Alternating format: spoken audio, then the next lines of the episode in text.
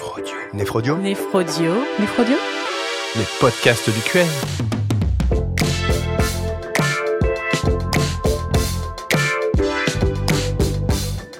Bonjour, je suis Sandrine Lemoine, néphrologue à Lyon. Bonjour, je suis Antoine Lano, néphrologue à Caen. Dans cet épisode, Antoine, tu vas nous parler d'un item très important en néphrologie, qui est l'insuffisance rénale chronique. Alors Antoine, on parle d'insuffisance rénale chronique, mais il me semble qu'on parle également de maladie rénale chronique. Est-ce que tu peux nous expliquer la différence entre ces deux termes? Effectivement, il y a une petite nuance. On peut distinguer l'insuffisance rénale chronique, qui est la diminution irréversible du débit de filtration glomérulaire, et la maladie rénale chronique, qui est définie par l'existence, là encore pendant plus de trois mois, d'une anomalie rénale parmi les trois suivantes. La première, c'est l'insuffisance rénale chronique, donc le DFG inférieur à 60 ml par minute par mètre 73 carré. La deuxième est l'existence d'une anomalie rénale morphologique ou histologique qui doit être cliniquement significative. On pourra penser par exemple à la polykystose rénale.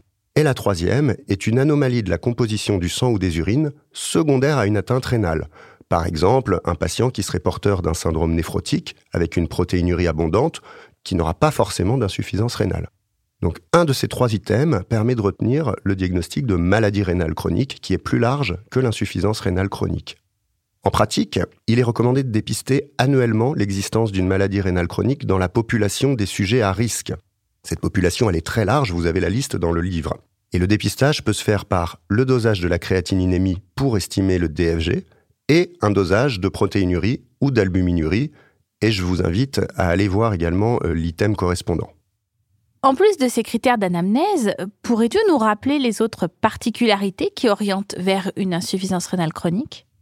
Alors bien entendu, il faut essayer de trouver euh, dans le passé du patient des critères objectifs et notamment les chiffres de créatinine, mais on a des indices effectivement. Par exemple, euh, des arguments d'imagerie.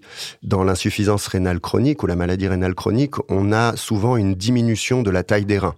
Bien entendu, il y a des exceptions, vous vous en doutez, c'est comme la grammaire française, la médecine. Euh, par exemple, la polykystose rénale, vous pouvez avoir une insuffisance rénale avec des gros reins. La néphropathie diabétique débutante également, ou l'amylose. Et enfin, euh, des situations d'hydronéphrose bilatérale. On peut également euh, retrouver des critères biologiques, mais qui apparaissent un petit peu plus tardivement en cas d'insuffisance rénale chronique évoluée sous la barre des 30 ml par minute par mètre carré 73. On pensera notamment à l'anémie par euh, carence de synthèse en EPO ou à l'hypocalcémie qui arrive à un stade tardif par défaut d'hydroxylation de la vitamine D. Là encore, il existe des exceptions. Par exemple, l'insuffisance rénale chronique chez des patients atteints de néphropathie myélomateuse ou de cancer qui peuvent ne pas présenter l'hypocalcémie, voire une hypercalcémie. Ou les patients avec polykystose rénale qui, euh, dans la plupart des cas, ne présenteront pas d'anémie. J'imagine qu'il est important de déterminer la cause de la maladie rénale chronique. Est-ce que tu pourrais nous éclairer sur les euh, grandes classifications de maladies rénales, sur les grandes causes et, et sur les démarches pour les déterminer? Eh bien, comme dans l'insuffisance rénale aiguë, il faut toujours se poser la question de l'existence d'une cause obstructive qui peut être négligée de manière chronique. On recherchera ainsi un globe vésical et chez les hommes des signes de prostatisme avec une miction par rengorgement par exemple l'échographie rénovésicale doit être réalisée à la recherche d'un résidu post-mictionnel et ou d'une dilatation des cavités piélocalicielles. Une fois qu'on a éliminé ces causes obstructives, alors on peut s'attacher à la recherche de causes parenchymateuses, et on retiendra par exemple les fameuses glomérulopathies où euh, il y aura une présence de protéinurie faite d'albumine, plus ou moins une hématurie, de l'hypertension artérielle et des signes de rétention hydrosodée. On pourra chercher également une néphropathie interstitielle chronique, signée par la présence d'une leucocyturie aseptique, et bien souvent une protéinurie modérée, de l'ordre de 1 g par gramme de créatininurie, mais constituée de moins de 50% d'albumine. Et enfin, fréquemment, on a affaire à une cause vasculaire chez des patients porteurs d'une hypertension artérielle ancienne, avec de nombreux facteurs de risque et antécédents cardiovasculaires. Il faudra euh, faire attention à savoir évoquer également la possibilité d'une néphropathie héréditaire. Et pour cela, il faut interroger les patients sur l'existence d'antécédents familiaux et faire un arbre généalogique. On pourra s'aider euh, chez les patients d'une imagerie euh, qui permet de détecter une polykystose rénale autosomique dominante, par exemple.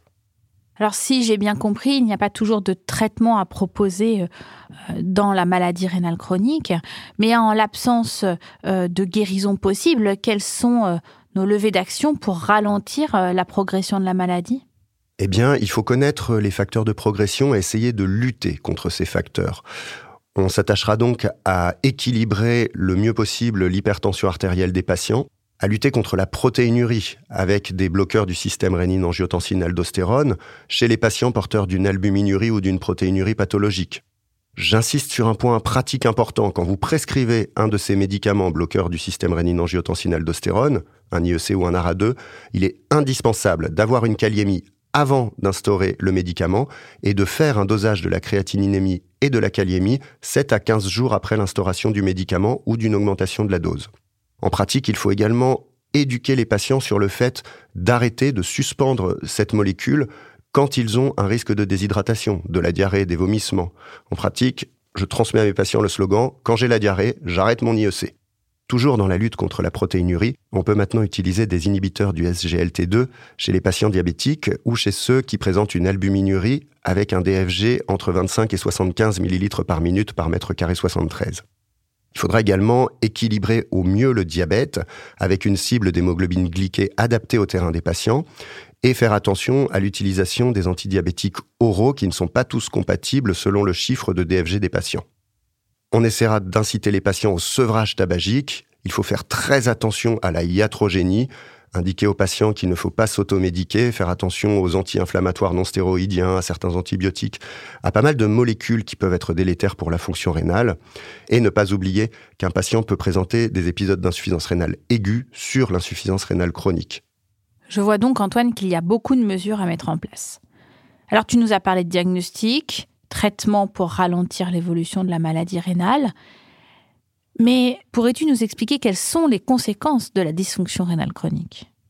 Au risque de faire un petit peu catalogue, je vais essayer de parler de toutes ces complications qui sont vraiment nombreuses. Globalement, il y a une altération des trois fonctions physiologiques des reins, l'épuration des toxines, le maintien de l'homéostasie et de la fonction endocrine. Donc on peut commencer par évoquer les conséquences cardiovasculaires qui sont nombreuses. L'hypertension artérielle est un facteur de progression de l'insuffisance rénale chronique et en est aussi une conséquence. Les patients porteurs de MRC ont une athérosclérose accélérée. Ils ont également une atteinte cardiaque avec une hypertrophie ventriculaire gauche, des calcifications valvulaires coronariennes et une cardiopathie urémique qui peut apparaître au stade avancé. On a également un risque d'acidose métabolique par défaut d'excrétion de la charge acide. Pour cela, on pourra proposer une supplémentation par des gélules de bicarbonate de sodium ou par eau de Vichy. Enfin, bien entendu, des troubles hydroélectrolytiques avec une hyperkaliémie ou une rétention hydrosodée, voire les deux. Il y a également des conséquences métaboliques avec une dénutrition protéino-énergétique qui est fréquente, un risque d'hyperuricémie. Là, attention, il ne faudra pas la traiter, hormis euh, une hyperuricémie symptomatique, donc qui va provoquer des crises de gouttes ou associée à une lithiase secondaire. Il faut également penser à prendre en charge la dyslipidémie. En effet, les patients porteurs de maladies rénales chroniques sont catégorisés à haut risque cardiovasculaire. Il faudra donc avoir une cible de LDL adaptée à leur profil et leur proposer un traitement par statine, par exemple. Peux-tu également nous parler des complications endocrines de la maladie rénale?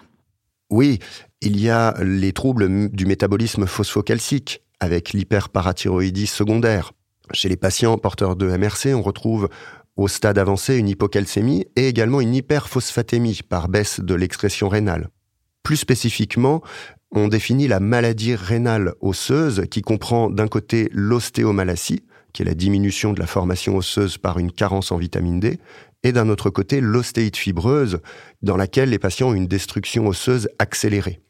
Y a-t-il d'autres complications?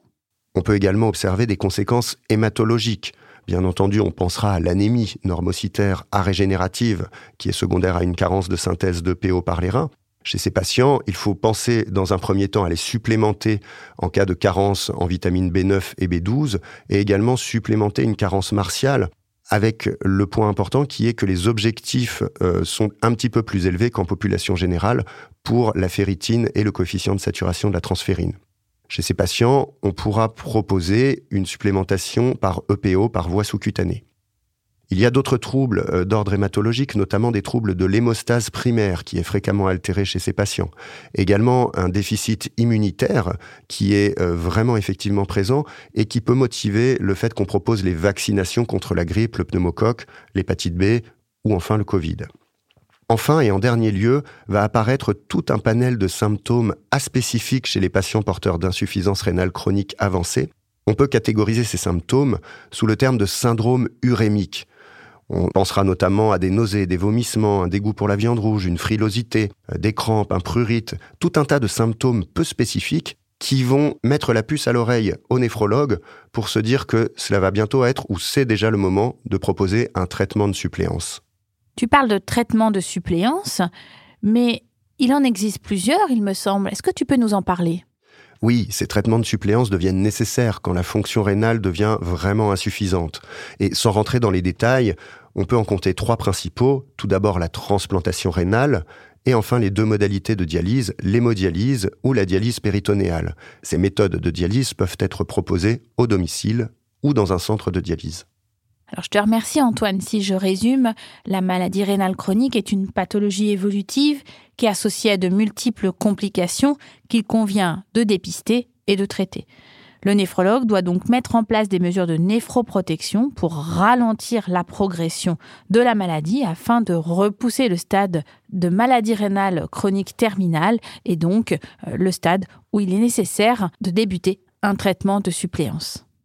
Exactement. Et c'est une part très importante du boulot du néphrologue. Merci Sandrine. Merci Antoine.